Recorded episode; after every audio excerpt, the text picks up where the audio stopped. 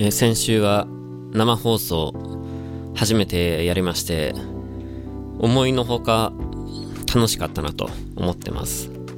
えーたくさんの人にね見ていただきありがとうございました。ちょっとねあのトラブルがなかったわけでもなくですねあの思ったよりも BGM の音量が小さかったっていう後からちょっと聞いてみたらねテストでやった時にねあのこれぐらいかなと思ってやったんだけどもなんだかねちょっとうまくいかなくて BGM がほとんど聞こえなかったっていうね。せっかく時間かけて BGM のあのタイトルとかまで表示させたのにあんまり意味がなかったっていう。でねあのもう一個はあの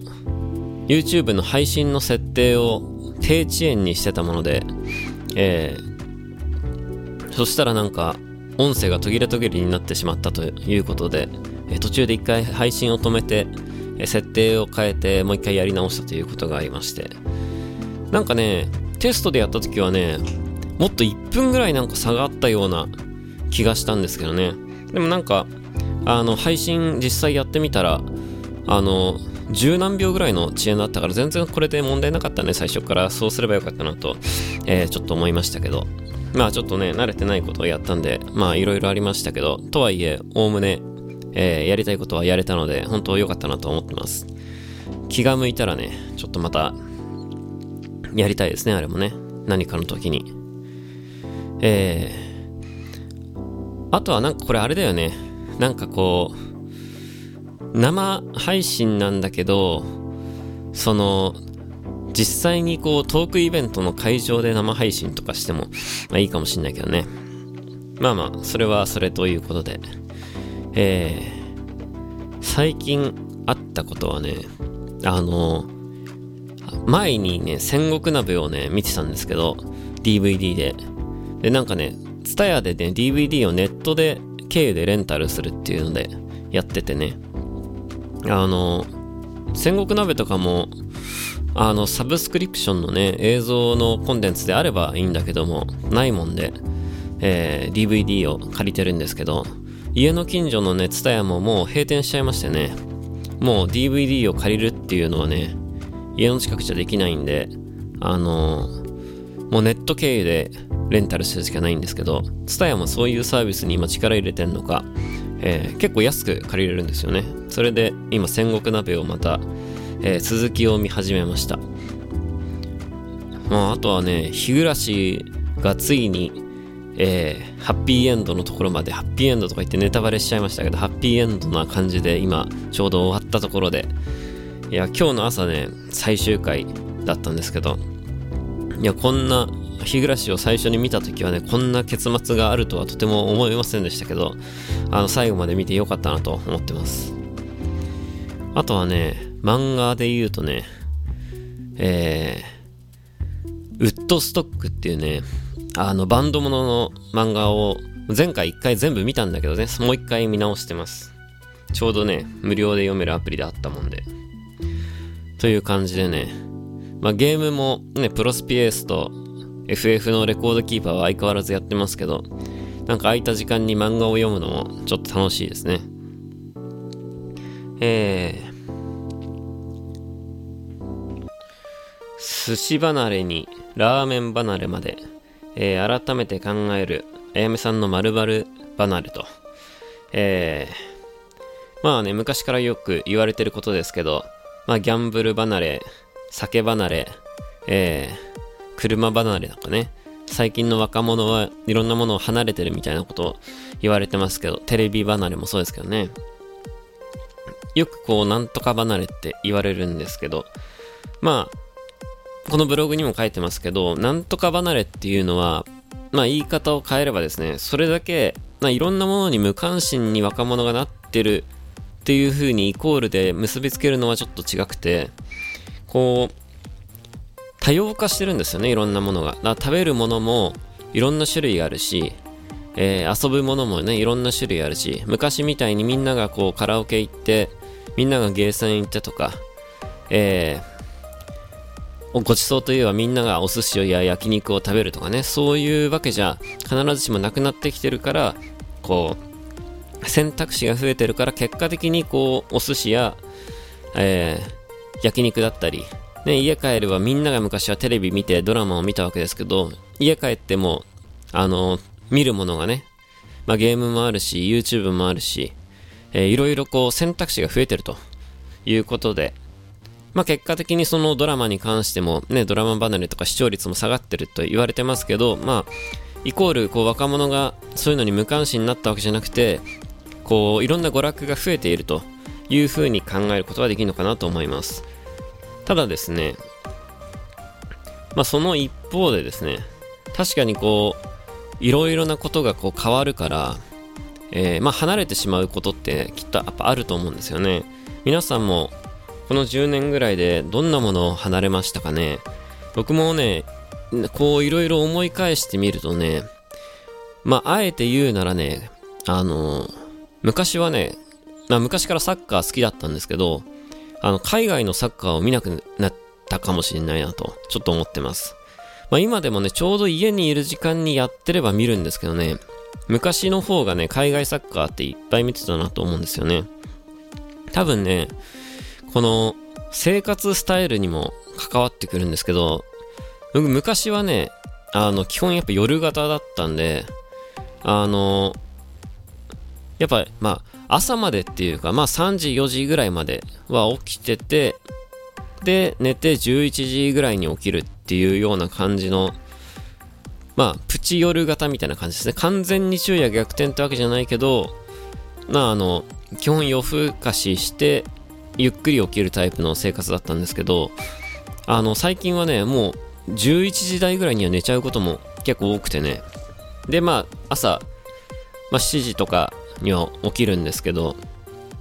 今日なんかはね、実はね、まあ昨日も12時前には寝たんですけど、今日の朝5時過ぎぐらいにはもう起きててね、まあ、ちょっといろいろ布団の中で、まあ布団からは出てないんですけどね、あの、いろいろちょっと調べ物をしてたり、してたら、もう朝になってるんで、そのまま起きてるんですけど、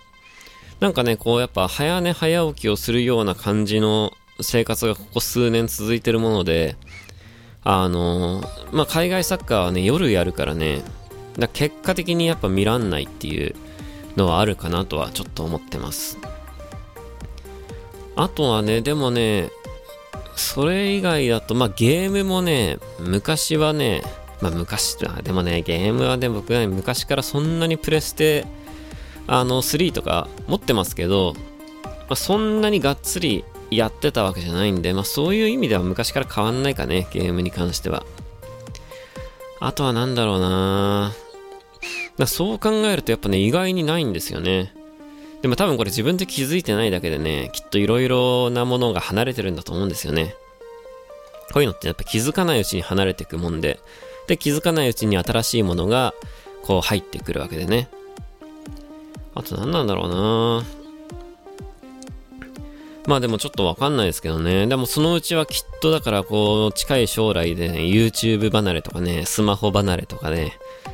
まあネット離れとかまあわか、わかんないけど、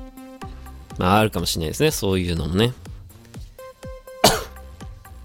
ただこう、若者の消費意欲っっていうのに関して、その、何かを買うことに無関心とは言わないですけど、ただやっぱり昔ほど、その、消費意欲が高いわけではないっていうのがどうもやっぱね、最近の日本の傾向で、えー、これはね、ちょっとね、次の消費税の話にね、関わってくるんですけど、ちょっとじゃあ消費税の話いきましょう。えー、あった。これはね、クエスチョンから、えー、来た話なんですけど、もうすぐ消費税が増税と、今のうちに買っておきたいものはという質問で、えー、ティッシュを買おう、買っておこうと思って20個だと思ったら100個届いたので気をつけないといけないということを学びましたと。えー、あやめさんのおすすめのものや、えー、気をつけた方がいいことがあれば教えてくださいという、えー、クエスチョンがありました。えー、消費税が上がるタイミングっていうのは、駆け込み需要といって、あの、上がる前になんか買わなきゃっていうね、こう、消費税が安いうちにいっぱいこう買いだめしとこうという、まあ、気持ちになるわけですよ。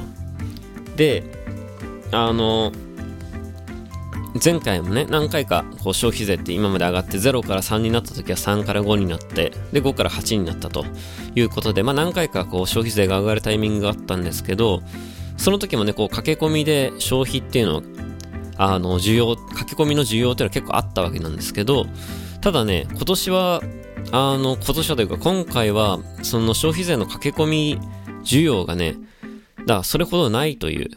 えー、話です。報道によると。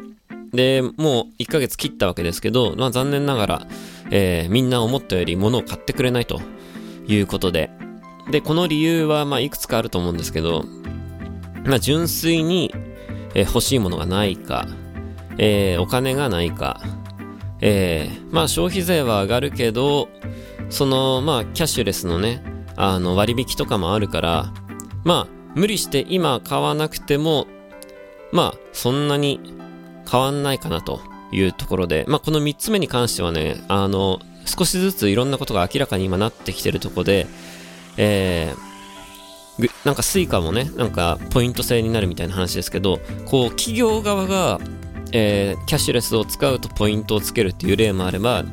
えー、国もね、今度ポイントをつけるという例もあって、ちょっとややこしいんですけど、この辺いろんな会社がね、どう動くかが全部確定したところで、ちゃんとこうブログにえー、まとめて紹介したいなと思ってますけど。だからね、こう、今無理して、えー、物を買わなくても、えー、まあそんなにもしかしたらね、今回の消費税の増税に関しては、まあ、無理に買いだめしなくてもいいかなとは、まあちょっと思ってます。まあ僕が買うとすれば、えー、でっかいウイスキーかな。でっかいウイスキーか、うーん、でっかい日本酒か、どこですかね。まあね、お酒は、あの、消費税ちゃんとしっかり10%取られちゃいますからね。これ、食べ物系だったらね、8%のままなんですけどね。で、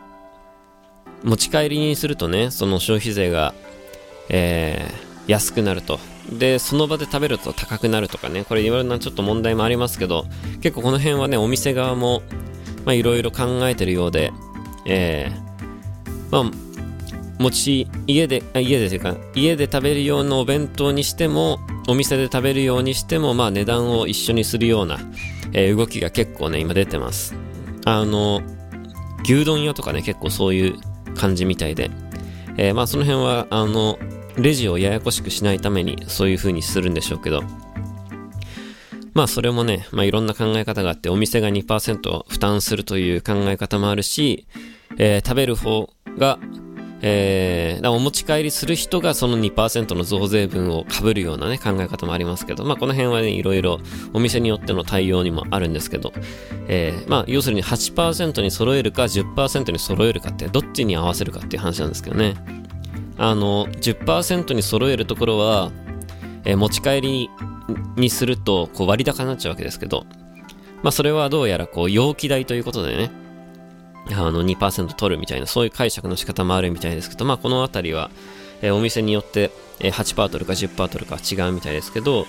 こう、レジでややこしくしないためにその辺の値段を合わせるお店は、まあ、これから先結構増えてくるのかなとはちょっと思ってます。もうね、1ヶ月切ったから、ね、恐ろしい話ですね、10%ってね。なんかこう、何買おうかな。でもまあ無理にそう買う必要ないんですけど、まあ音楽系の機材とかはもしかしたらちょっと買うかもしれないですけどね。ただまあこう、今円高でね、今これやってる時はまた105円台になってますけど、こう、うっかりこれがさ、90円台とかに将来的になったら、もう消費税分以上のものがね、こう安くなるわけですよ。海外のものが。で、やっぱ音楽の機材ってほぼ全て海外産なんで、で、僕なんかはそのソフトとかは、あの、ユーロとかドルで買っちゃうんで、レートがダイレクトで来るんですよね。だから、こう、もし、1ヶ月待って10%消費税が2%上がったとしても、1ヶ月後円高がもっと進んでるような気もちょっとしてて、なんかそれだったらこう今買った方がね、損になってしまうという。まあそんなこともあるので、まあなかなか難しいところでもあるんですけど、結局物っていうのはね、あの、欲しい時が買い時ですから、あの、欲しくない時に無理にこう買わなくてもいいのかなというふうにはちょっと思ってます。えー、あともう一つ。えー、雷は怖い。でも綺麗かもしれないと。えー、これもクエスチョンで、えー、まあ、雷が怖いかどうかという話です。いや、昨日ね、ずいぶん雷になりましたね。うちもかなりゴロゴロしましたよ。で、作業してたんですけど、こう、画面が一瞬ちらつくんですよね。で、あの、スピーカーからパリって音が鳴るんです。で、これは、まあ、電気的なノイズなんでしょうけど、あの、これね、あの、ちゃんとこう、コンセントの、こう、アースを取れば、こういうことにはならないのかもしれないですけど、まあ、うちちょっとそこまでこだわってやってないんで、あの、まさかね、雷の影響こんなに受けるとは思いませんでしたけど、あの、ちょっとね、雷になると、作業中に雷になるとビビるってね、まあ音がびっくりするのもあるんですけどね、こうパソコンが、こう一瞬でも落ちたら作業中のデータ消えちゃうんで、それがちょっと怖いですよね。その、一瞬でも停電したらダメですからね。だからこう雷になってる時はこまめにね、コントロール S をするような癖をつけてます。これ、こだわってる人はね、雷で一瞬停電になっても、あのパソコンが落ちないようなね、そうそういう、こう、なんて言うんだっけな、アルファベット3文字でなんかあるんですよね。その、予備電源みたいなのを使う人もいるんですけどね。まあ、ノートパソコンで作業してる人は別に家が突然停電になろうとデータ消えることはないんで、そういう意味でノートパソコンってなんか有用だなとは思いますけど。これ雷ってやっぱね、こう怖くて、昨日、ベイスターズ戦も、あの、中止になりましたからね。あれも確か雷が原因で中止になりましたけど、やっぱこう広いところに人がポツンといるとね、そこに落ちる可能性があるんで、あの、結構雷は侮れないなというふうに思ってます。なかなかこう東京にいるとね、こう広いところっていうのがそもそもないしね、高いビルたくさんあるから、なんだかんだで高いビルに雷落ちるから、えー、あんまり気にしなくていいんですけど、まあ、東京じゃないところだと、もしかしたらね、こう、そういうのも気をつけないと、えー、大変な事故になってしまうということで、どうもやっぱこの季節はね、雷がやっぱ多いんで、えー、皆さんも、え、気をつけてほしいなと思いますけど、まあでもね、やっぱ雷は綺麗っていうのは、まあわかりますね。あの怖いもの見たさもあるとは思いますけど、そういう綺麗な稲光をちょっと見に行きたいなという気持ちで、やっぱ雷がすごい鳴ってる時はちょっと外を見ちゃったりしますからね。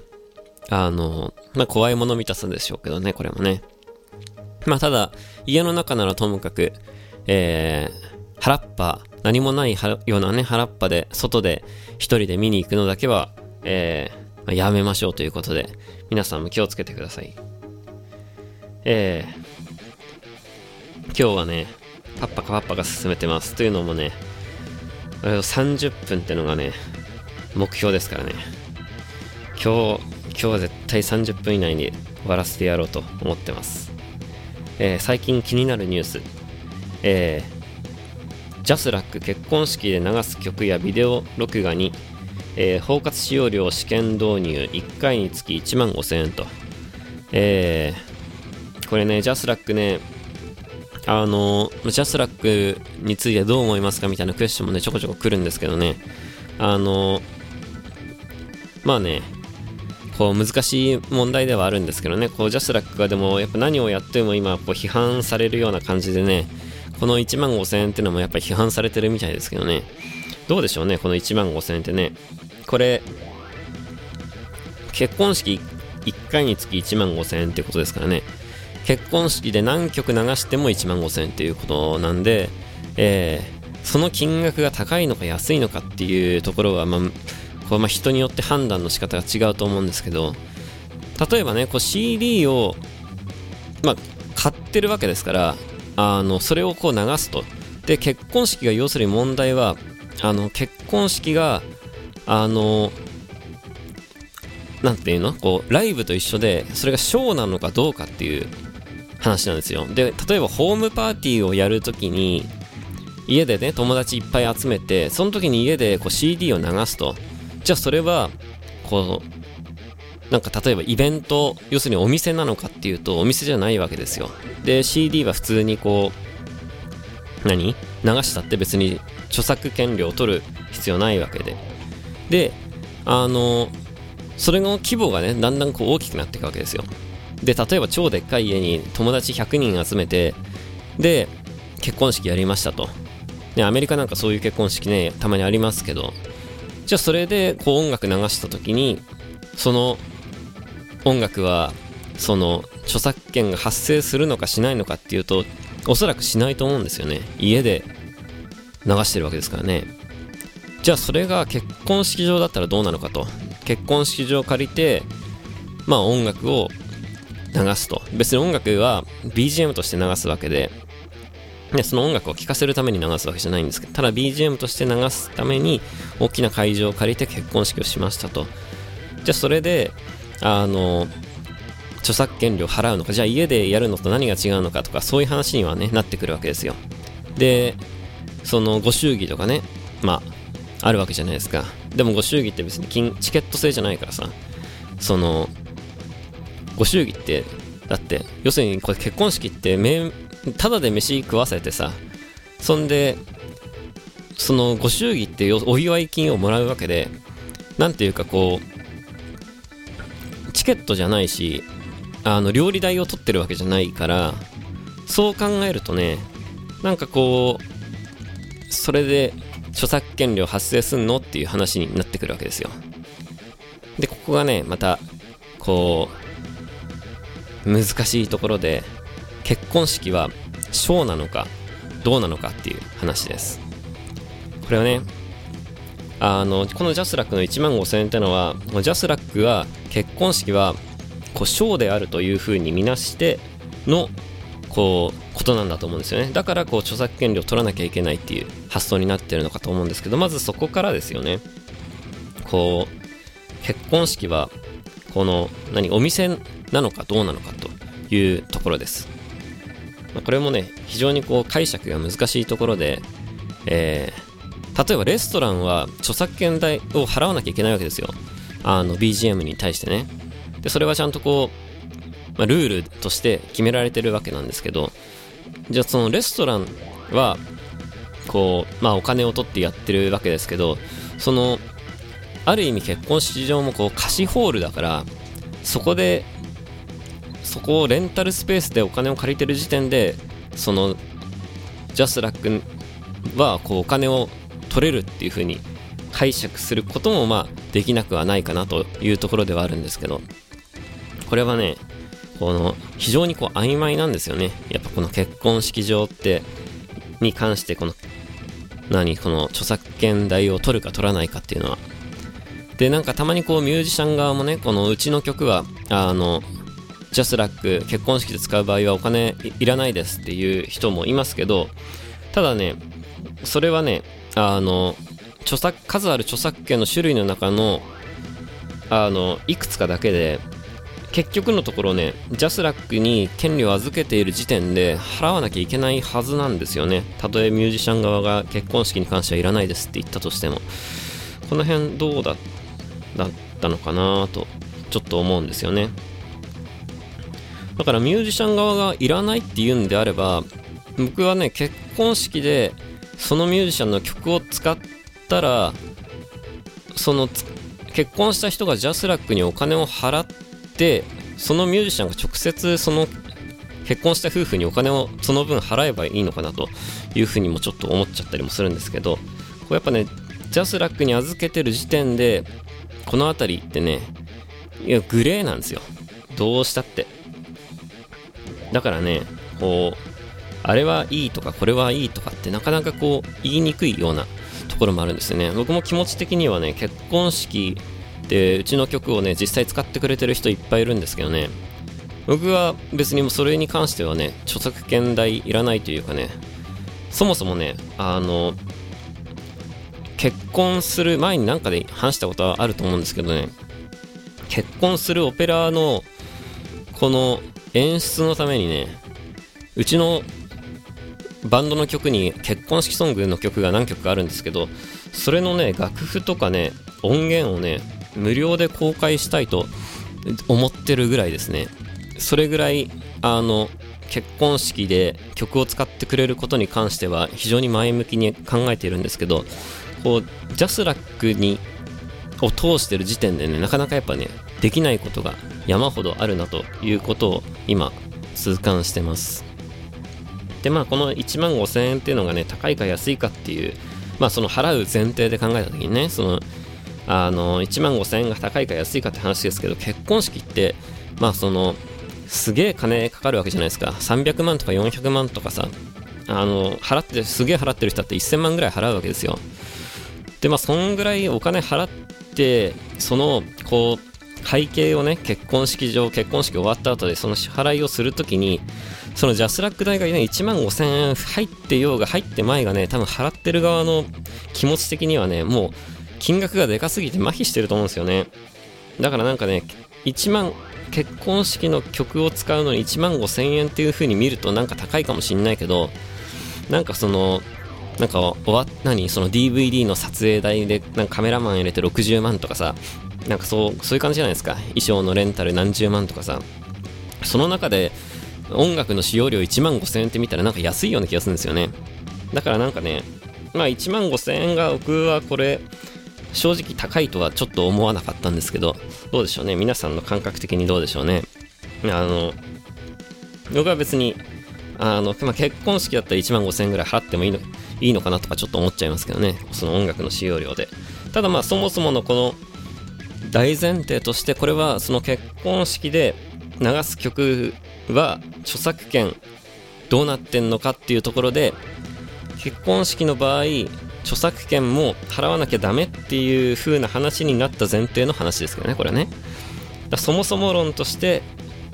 その辺どうなんだろうっていうところがやっぱ極めてグレーなんですよただジャスラックはジャスラックでこうこれは払わなくていいよくてこれはなんか払ってる。でこれ慣習的にこう例えばなんか小さい店は払わなくていいとか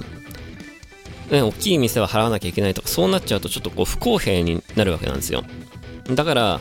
っぱジャスラックとしてはそのライブハウスだろうがそのねお店だろうがやっぱこう小さければ払わなくていいとかそういうことじゃなくてやっぱこう不公平がないようにやっぱ言ってかなきゃいけないという立場にまああるわけです。そんでこうじゃあ結婚式はどうなのっていう風になった時に今までこう結婚式の著作権料って多分ジャスラックって本気で徴収してなかったんじゃないかなと思ってるんですけどどうなんでしょうね。これ結婚式場側がジャスラックにあの包括でお金を払ってるわけじゃないような気がするんですよね。YouTube とかさそのライブハウスとかはその包括で払ってるんで年間契約でね年いくらまとめて払ってるからそのライブハウスとか別に何の曲やってもいいわけなんですけど結婚式場ってどうなんでしょうねそういえばね。でもこういうニュースが出るってことはおそらく結婚式場はジャスラックと契約してないんだと思うんですよね。でそうなった時にこれどうなのかなとは、まあ、ちょっと思いますけど。うん。ただねそのこの話がね何が言いたいかというとですねあの結婚式やるなら金払えよとか、いや結婚式はおめでたい場なんだから金払わなくていいだろうとか、そういう話をしてる、したいんじゃなくてですね、あの、根本的にね、やっぱこのね、音楽の権利で金をもらうっっていう、ね、金の売、やり取りをするっていうこと自体に、やはりこう、限界があるのかなというふうなことを僕はやっぱね常々こう自分音楽やっててもう十何年経ちますけどやっぱ最近よくやっぱ思いますね正直なところ。でこれはそれはねこれはねその音楽はもう金にならないとかそういう話をしてるんじゃなくてですねよそういう話をしたいんじゃなくてそのやっぱその権利でお金を稼ぐっていうビジネス自体が少しずつ少しずつこう難しくなってきているのかなというとこことの話です。で、これはね、そのインターネットがあるせいで、あの、何 ?YouTube でいっぱい曲が流れてるから、その CD が売れないとかそういう話でもなくてね、その、昔、まあそもそもね、これなんかね、これも難しいところでね、最初から無理があったのかもしれないね、このビジネススタイルにはね。その形のないものっていうものに対して、どうお金を発生させていくかって非常にやっぱ難しいわけですよ。で、これね、あの、このソフトウェアってあるじゃないですか。で、音楽もそうだけど、その例えば、あの、パソコンのソフトとかスマホのアプリとかね、そういうのってだって言ってしまえばこう形はないわけですよ。だからこう CD と音楽とかとある意味一緒で、あの、昔はね、ソフトもちゃんとこう CD に入って売ってましたけど、最近なんかもう、CD なんかないでしょ？その、パソコンのソフト買うのに。で、スマホのアプリ買うのに、ね、そういう CD に入ってアプリが届くなんてことは100%ないわけですから。で、それでもなんでこう、このビジネスがね、ちゃんとアプリを作って商売をするっていうビジネスがなんで成り立ってるかっていうと、その iPhone も Google も iPhone も Android も、その勝手にアプリを売り買いができないような仕組みにしてるからですよね。あの、Apple だったら App Store で Google だったらね、Google Play からダウンロードしないと、まあ、基本的にはこうできない仕組みになってるから、しっかりとこう、お金を取れるわけです。なので、こう、ビジネスモデルが成り立ってるんですよね。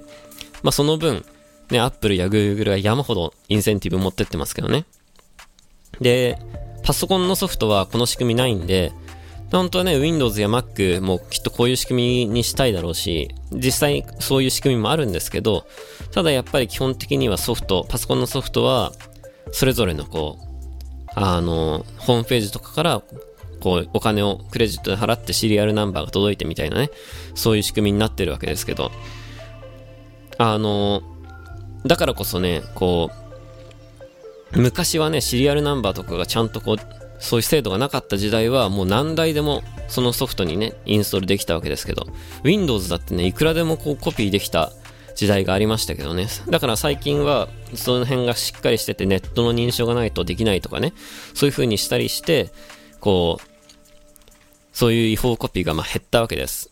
で、それでこうビジネスモデルが成り立つわけですけど、こう、例えば CD なんかはね、同じようなことを目指しましたけど、あの、なかなかそういうわけにはいかなかったわけで、非常に不便ですから、それは。なかなか音楽でそれと同じこやることを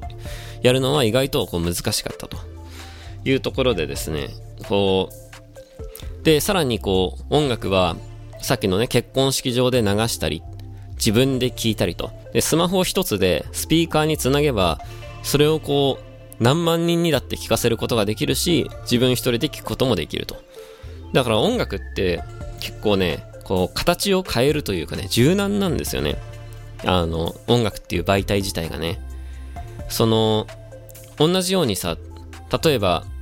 あの、まあ、漫画とかが電子化されてたら、やっぱりその特定のアプリじゃないとこう見れないとか、こう特定のね、まあ、限度がある、スマホのサイズじゃないとダメとか、まあ何、このタブレットが機械がないとダメとかね、ありますけど、音楽はもう簡単にこう、いろんなね、スピーカーとかを通して、それがこう、広がっていくんですよね。で、それがまあ音楽の良さでもあるんですけど、その形を変えるというかね、一つの形式にとらわれないで、えー、こう、どんどん広がっていくっていうのがやっぱ音楽の性質だなと思うんですけど、それであるがゆえにですね、やっぱこの、その権利でお金をどうこうっていうのは非常にやっぱ難しいなというふうに思うわけです。スピーカーでね、うっかり流れたらいくらとかさ、そんな、何人が聞いたらいくらとかさ、そういう風にビジネスモデルを展開していくのにはちょっとやっぱ無理があるなという風に思うわけです。だからもしかしたらね、これ最初からそうだったのかもしんない。なんかこの最初からって、要するに、音楽の歴史って意外とこう100年ちょいぐらいなんですよ。その、音楽自体は昔からありますけど、音楽ビジネスっていう風に考えると、その100年ちょいしか歴史がないわけですよ。この、すごいだからこう、浅い歴史というか、何もこう伝統も何もないような、こう、分野なんですよね。音楽ビジネスって。で、実際それでこう、大儲けした人がいっぱいいるわけで、ただ、その、今は、やっぱその、長い時間かけて出てきた無理がね、ちょっと今こう、今の時代にこう、響いてきてるのかなというふうに、えー、ちょっと感じる節が、えー、山ほどあります。でね、えー、ダーウィンの、あの、ダーウィンと進化論のね、ダーウィンの進化論ってよく言うじゃないですか。その進化論を唱えたダーウィンの言葉でね、えー、生き残る種とは、えー、最も強いものではない。で、最も知的なものでもないと。それは変化に最もよく適応したものであるという言葉があります。で、これ、これはね、もう、ダーウィンの進化論そのままですよね。その、めちゃくちゃ凶暴で力のある生き物が将来生き残るわけじゃなくて、その環境だってね、コロコロ変わるわけですよ。すごい寒い時期もあれば暑い時期もあるし。ただそうなった時に自分の体をしっかりそこに順応させることができるかっていう、えー、能力が、えー、必要な、重要なわけですよ。で、これは、こうビジネスでもそうで、あの、一つのビジネスを、こうね、何百年も貫く気持ちもね、もちろん大事だと思うんですけど、あの、やっぱこうビジネスで成功する人って、そのスタイルをね、柔軟に変えていくことが、ま、できる人だというふうに僕は思ってます。なんでこういろんな業種に手を出しては、うまくいかないとこはすっぱりやめて、まあうまくいったとこは大事に残しつつ、えー、安定してたとしても常に新しい分野をこう切り開いていくと、そういうやっぱ企業が強いのかなというふうに僕は思うんですけど、これはね、もうまさにね、あの、こう音楽業界は今ここにいると思うんですよね。あの、昔のその、うまくいった時の時代のまんまのルールで、こう、ずっとこう変わらないわけですよ。ここにね、大きな問題がやっぱあるような気がする。音楽業界の。このジャスラックの問題に関してもそうで。えー、これもね、昔のやっぱルールにのっとってのえー、ことで、その結婚式場に1万5千円の包括契約っていうのも、そのルールの中でこう無理やりやってるようなものですから、結局ね、あの、柔軟な姿勢を示してるようで全く示してないわけですよ。で、じゃあ、結婚式は全部フリーにしますってジャスラックが言ったら言ったで、それもまた問題なんですよ。で、これ何が問題かっていうと、これはだからその教育でね、その音楽教育であの、著作権料っていう話にも繋がってきますけど、まあ、そもそも論として、その著作権料を取るということ自体にやっぱ無理があったのかもしれないなというふうにちょっと感じる節があります。これって結構ね、あの、この音楽業界100年の全否定なんですけど、その、じゃあ、ミュージシャンはどうやって生活すればいいんだとか、そういう話に、ね、なってきますけど、あの、例えばね、テレビの曲とか、あの、テレビで曲流してんのに、何それは全部買い切りにしなきゃいけないのかとかさ、その、ね、いろんな、こう、問題がありますけど、そ、それがどうこうっていう話はここではしないですけど、ただ、こう、どうすればベストなのかわかんないけど、今のやり方はベストではないなというふうなことですね。で、どうしたらベストなのかは僕にはわかりませんと。えー、これからちょっとこれからちょっとっていうかね、毎日こういうことは考えてるんですけどね、毎日か昔からずっと考えてるんですけどね、こう、何がいいのかはわかんないです。僕はその答えを探し求めることはできなかったんですが、できなかったというか今の段階でできてないんですが、まあ、これから何か新しいね、答えを見つけてくれる人もいるかもしれないし、僕がなんか思いつくかもしれないしということで、まあこの今の音楽業界の枠組みにハマったやり方はもしかしたら、これから先、なんかこう音楽を利用する人たちも、要するにその結婚式で使ったりとか、音楽の教育でこう楽器を教えようとか、そういうユーザーの人たちも、えー、音楽の作り手側である僕らも両方をなんかこう苦しめるような、えー、形にね、ますます苦しめるような形になっていきそうな気配がしてて、で、その原因は、まあ繰り返しになりますけど、ジャスラックにあるわけじゃなくて、もうこの音楽業界の仕組み自体がそうであると。で、やっぱりその、昔はそれで良かったところがあったのかもしれないけど、今は、もしかしたら良くないかもしれないと。で、そういうところに合わせて柔軟に、このスタイルや枠組みや仕組みをこう変えていけることができるかっていうのが、この今の音楽業界に課せられた課題なのかなというふうにちょっと思ったので、この記事を紹介させていただきましたというところです。えー、今日はちゃんと30分ぐらいにまとまったような気もするんですけど、時計をちゃんと見てないんで、えー、わかんないです。どうなんでしょうね。えー、今週はね、もう、えー、全国ツアーが始まってしまいますね。大阪クラブクワトロで、えー、全国ツアーが始まります。ヒューマンディグニティツアーね。まあ、前回行ってないところを中心に回るんで、初めて見る人もいると思うんですけど、まあ、前回来てくれた人もたくさん来るとは思いますが、えー、どちらでも楽しめるような感じの内容になってると思いますけど、えー、ちょっとね、どんなツアーになるのか、どんな初日になるのか楽しみですが、えー、今週の土曜日ですね、早いもんで、今日水曜日なんで、明日が最終リハーサルで、金曜日出発で土曜日ライブですからね。あのまだまだ残暑ですけど、えー、ツアー終わる頃はもう真冬ですから、えー、まあ、長い、期間的には長いんですけど、本数的にはそんな多くないんで、あの、行って帰っての全国ツアーは久々ですけどね。まあ、あの、ぜひ、えー、全国各地足を運んでくれたら嬉しいです。えー、今年の年内のスケジュールをこうちらっと見た感じ、ちゃんとこう水曜日、えー、間違いなく配信できるかなと、よほど何かトラブルが起きない限りは、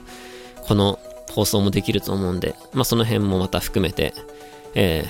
ー、お楽しみにというところで、えー、今日、なんかね、そうね、これから今日水曜でしょ？なんかね、こう、今週、なんかまだ水曜日かって感じでね、なんかちょっとこう、自分の中でね、ちょっとこの1週間の、なんかこう、ズレを感じるんですよね。なんかね、先週、違うことをこのボイスアイアの目でやったせいだと思いますね。多分そのせいでね、なんかいつもね、あの収録をしてると、あ、この1週間が来たなって思うんですけど、先週ちょっとイレギュラーなことやったもんでね、なんかこう、不思議な感じがしますね、これ。多分久々にこれ収録してるからだと思うんですよね。まあ、そんなこんなで、えー、今週は全国ツアーが始まりますということで、えー、ぜひぜひ大阪に遊びに来てくださいと。で、えー、それ以外は今週は特に何もなく過ごしますけど、えー、台風がね、来てるんで、沖縄の方の人とかは、あの、台風にも気をつけつつ、今年は東京の台風直撃はどうなんでしょうね。去年はでっかいの来ましたけど、まあでも台風なんか突然来ることあるんで、まあちょっとその辺にも気をつけつつですね、この9月を、えー、乗り切っていきましょうというところで、今の時間が何何分かわかんないですけど、今週は多分いつもよりちょい短いですが、これで終わろうと思います。えーちょっと涼しくなってきましたけど、まだまだ暑い日が続くんで、えー、体調管理にお気をつけください。それじゃあまた来週聞いてください。バイバイ。